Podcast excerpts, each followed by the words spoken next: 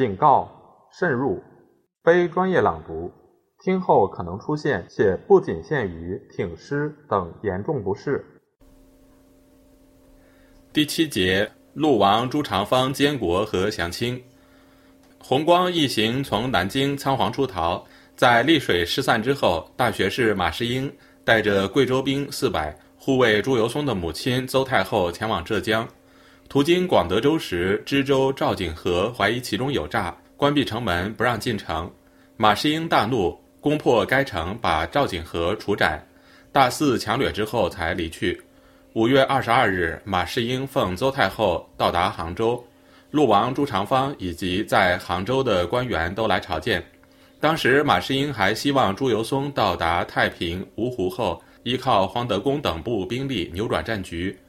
不久，阮大铖、朱大典和总兵方国安等逃来，才知道黄德功兵败自杀，弘光帝被俘。马士英没有指望了，就同在杭州的官僚商量，请陆王朱长方监国。六月初七日，文武官员朝见邹太后，请命陆王监国。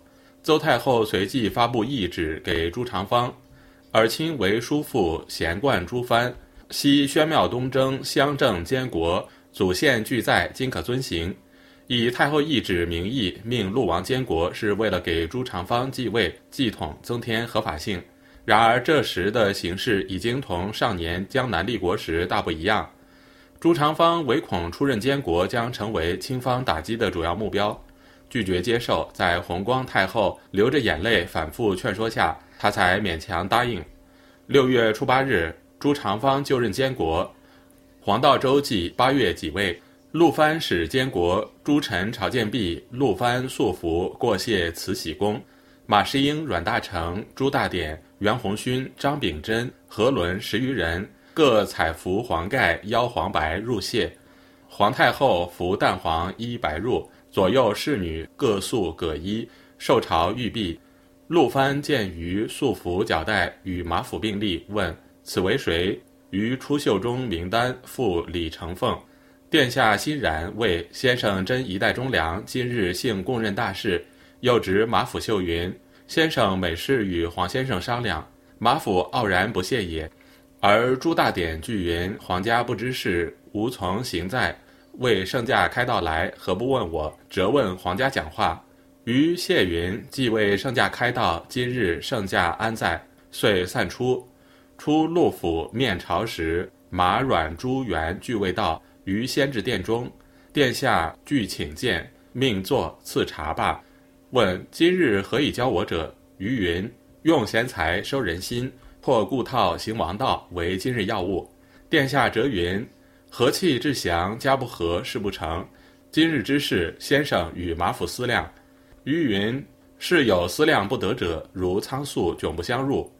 如今日在两浙，要用两浙人望所归。刘宗周是江东老臣，如何兼不招用？殿下云：马府恐刘家来，又分别门户。于云：只为门户两字，破我乾坤。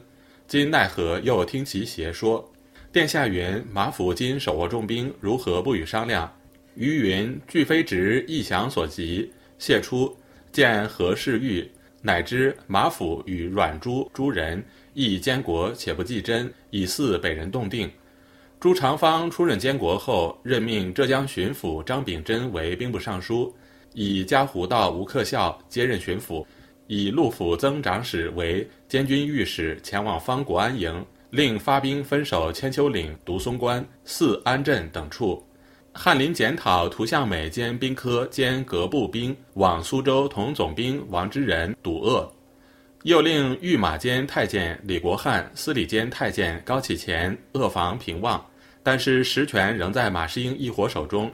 黄道周在其本中指出，清兵占领南京以后。浙江、江西各地官绅，如原任荣政尚书张国维、右庶子杨廷林、江西巡抚李永茂等人，纷纷招募义兵，证明民心可用。克复之业早有同心，皆余于引领以待。殿下承德皇城一挥，上清中山之臣，赐复燕京之业，以养父林毅，传世吴江。黄道周只谈了浙赣两省的义兵情况。实际上，当时清军尚未占领的地方还相当大，他的意思仅在于说明浙江未尝不可以守，劝朱长方不要只看到马士英、阮大铖等掌握的少数兵力。所以他在朱长方监国的第二天，就建议十天之内继位为帝，使群臣百官有所沾衣。可是朱长方却是个扶不起的阿斗。监国次日，六月初九日，就按照马士英的意见，派陈洪范去同清军讲和，以割让江南四郡为条件。陈洪范在弘光朝廷出力时，曾随同左茂帝去北京通好，暗中投降了清朝，被派回江南充当内监。他回到江南以后，写了一篇名为《北史纪略》的文章，恬不知耻地宣扬自己效忠于明朝廷。背后却到处散布清军势大难敌，劝人及早投降，被人称为“活秦桧”。这次又在马士英主持下，作为监国陆王的代表，乘坐悬挂着奉使清朝的旗帜的船只，去同清方密商卖国事宜了。初十日，朱长方命黄道周为大学士入阁办事。马士英却唯恐黄道周入阁将影响自己揽权，把监国的令旨缴回，不予公布。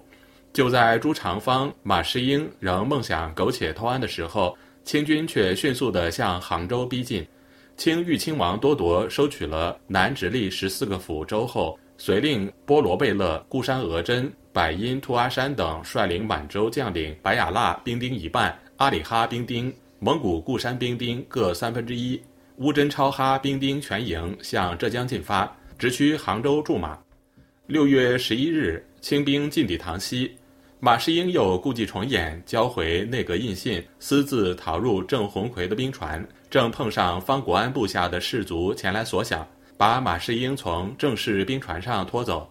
马府踉跄挥涕坠水中，一卒单先从方兵入营中，阮大铖、朱大典则从富阳城州遁往婺州。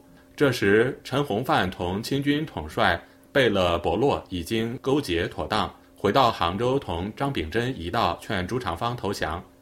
朱长方贪生怕死，决定奉表降清。总兵方国安和侄儿方元科原先率领兵马护送弘光帝到芜湖。朱由崧被俘以后，他们又来到杭州，所部兵马还有一万名左右，准备拥立陆王保卫杭州。没想到朱长方已决意降清。在方军同清军战于永金门下时，朱长方竟丧心病狂地以酒食从城上降满兵。方元科等极为愤慨，东渡钱塘江，后来参加拥立鲁监国的行列。六月十四日，清军不费吹灰之力占领杭州，伯罗趁势派出使者招降浙东各府州和避居这一地区的明藩王，时周王欲萧山，惠王欲会稽。崇王遇钱塘，鲁王遇临海，贝勒遣骑修书，以申雕等物为质，邀诸王相见。鲁王以道稍远，辞疾不至。周惠两王渡江携崇王复赵，寻送南京同弘光帝、陆王俱北去。湖州、嘉兴、绍兴、宁波、延州等府州官也纳土降清。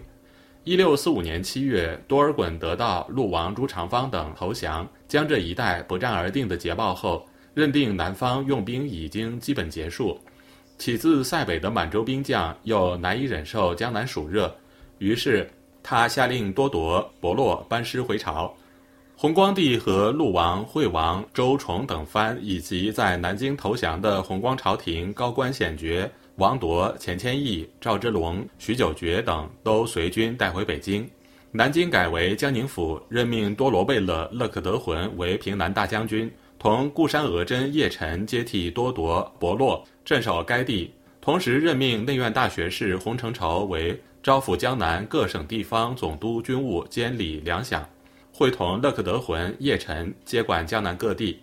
八月，洪承畴、勒克德浑、叶臣到达南京。办理交接事务后，多铎等人于九月初四日自南京启程返京。对于扶降明朝诸王，清廷在七月间曾规定：明宗室岁给养善银，亲王五百两，郡王四百两，镇国将军三百两，辅国将军二百两，奉国将军一百两，中尉以下各给地三十亩。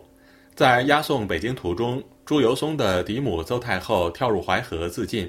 朱长方被清军挟至北京后，于顺治二年十一月上书清廷，恭谢天恩。